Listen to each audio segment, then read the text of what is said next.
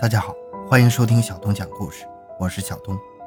今天讲这个案子名叫“七千元一条命”。二零一二年一月一号元旦，在湖北荆门的一个小山村里，有一个十五岁的少年叫李伟。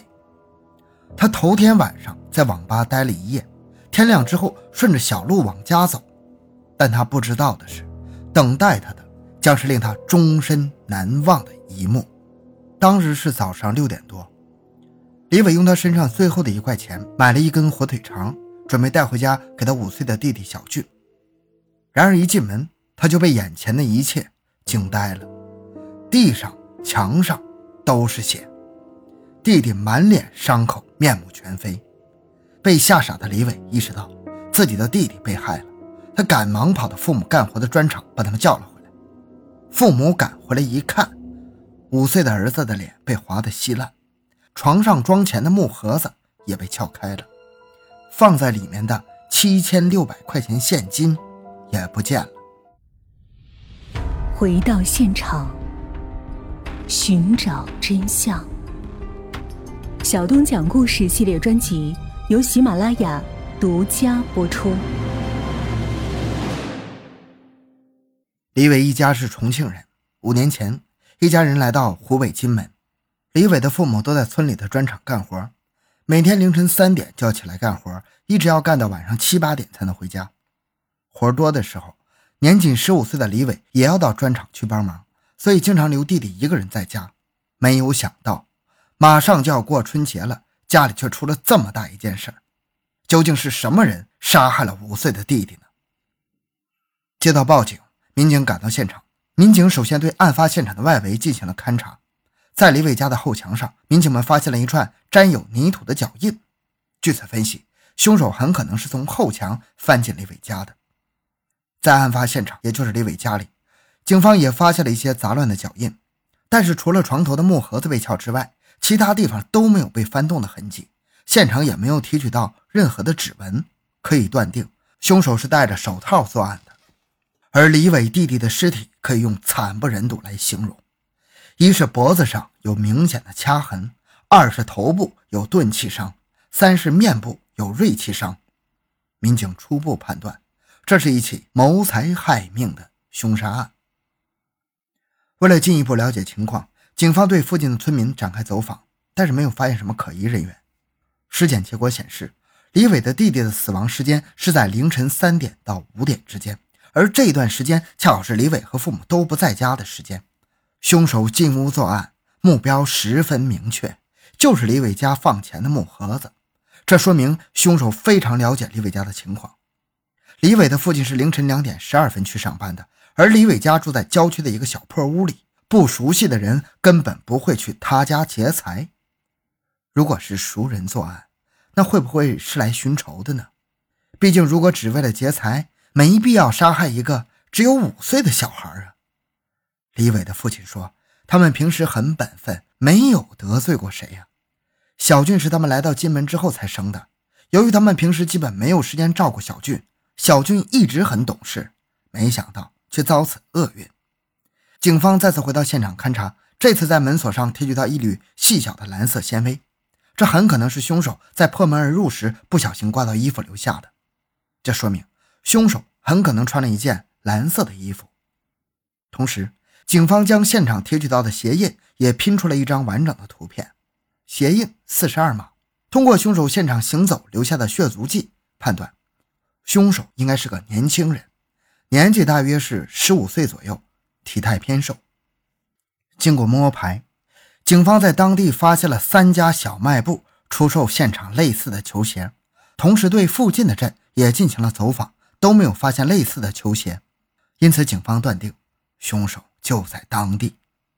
警方带着鞋的照片来到李伟家，李伟反映他的同学里面有一个叫秦远森的，有一双这样的鞋，也有蓝色的校服，而且年龄也是十五岁。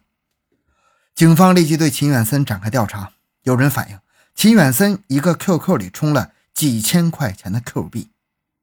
警方到充值的网吧。调查发现，充值的日期是二零一二年一月一日，也就是案发当天。秦远森家境贫寒，全家一个月的收入也就是一千多块钱，他哪来的这么多钱玩游戏呢？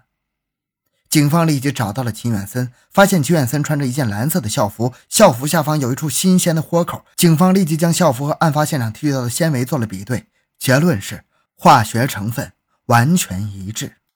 就当民警准备检查秦远森的鞋时，秦远森说：“不用查了，人就是他杀的。”随后，民警随秦远森来到他家，在他家里翻出了他从李伟家偷来的钱。究竟是什么原因让一个十五岁的少年像一个五岁的男孩举起了屠刀呢？秦远森说：“他杀人完全是一念之差。案发那天，秦远森的父母像往常一样凌晨三点起来去砖厂上班。然而他的父母前脚刚走，后脚秦远森就出了门。秦远森骑车来到李伟家，因为好朋友李伟之前跟他说过家里有放钱的地方，也说过那天晚上父母会带着弟弟去上班。”而他会去网吧玩个通宵，所以秦远森原本只是打算去偷钱。秦远森到了李伟家后，从后墙翻墙进院子，一脚踹开门之后，才发现李伟的弟弟小俊一个人在家睡觉。这时，小俊被吵醒了，惊慌失措的秦远森不知道该怎么办，他下意识打开电视机，一边看电视，一边盘算着怎么解释这一切。他越想越害怕，脑子里蹦出了一个他自己都害怕的念头。秦远森觉得李伟的弟弟很喜欢告状，他肯定会告诉李伟的妈妈，李伟的妈妈在告诉自己的妈妈，或者李伟的妈妈在厂子里这么一说，这让秦远森很没面子，于是就起了狠心，决定杀人灭口。秦远森本来准备掐死小俊，但是他在撬木盒子偷钱的时候，发现小俊并没有死，于是他从厨房找来了刀，朝小俊头砍了下去。秦远森从木盒子里拿走了李伟家的七千六百块钱。等他回到家时，已经是新一年的早上了。他像往常一样给父母做了早饭，尽管内心恐惧，还是在案发当天的上午拿着偷来的钱到网吧给自己充了三千块钱的游戏币。秦远森一家五口人，除了父母，还有一个姐姐和一个龙凤胎的妹妹，和李伟的父母一样。秦远森的父母每天早晨起早贪黑在砖厂里干活。而每个月的收入微薄，仅够维持一家人的基本生活。不过，让父母欣慰的是，三个孩子的学习成绩都很好，尤其是秦远森，不仅成绩优秀，还经常帮父母到砖厂里去干活。在学校老师眼里，秦远森也是个品学兼优的学生，而且还是班里第一批入团的同学。但是，这一切在秦远森上初一的时候悄悄发生了改变。一次偶然的机会。秦远森接触到了网络游戏。秦远森说，他们那里的网吧每个小时两块钱，他都是把妈妈每天给的一块钱攒起来，留到周末去上网。很快，网络游戏占据了秦远森的心，白天夜里，他满脑子想的都是游戏中的人物和情节。秦远森的成绩从班上的前十名滑到了四十名开外。班主任看在眼里，记在心里，不止一次的找秦远森谈话，可是班主任的话，秦远森听不进去。班主任只好找来秦远森的母亲。母亲一听很生气，父母这么辛苦赚钱，你不知道珍惜，不好好读书。母亲一气之下还动手打了秦远森。上网的事情被母亲知道之后，家里不再给秦远森钱了。虽然经济来源被切断了，但是他却时刻惦记着上网的事儿。母亲的话也很快被抛在了脑后。由于没钱，他打起了砖厂废旧铁料的生意，偷那些破铜烂铁去卖。卖的多的时候也能卖五十几块钱。秦远森说，他玩的是一个枪战类的闯关游戏，注册后会免费领取一套装备，但是关过的越多，游戏对装备的要求也就越高。所以想继续闯关，就要到游戏商场里去买好的枪、好的道具，好的需要几千块钱。用几千块钱来买装备，对秦远森来说是想都不敢想的。但是，一次偶然的机会让他仿佛看到了希望。二零一一年十月的一天，好朋友李伟来找他，无意中告诉他家里的钱都是放在床头的木盒子里。秦远森就想去李伟家偷几百块钱拿来玩。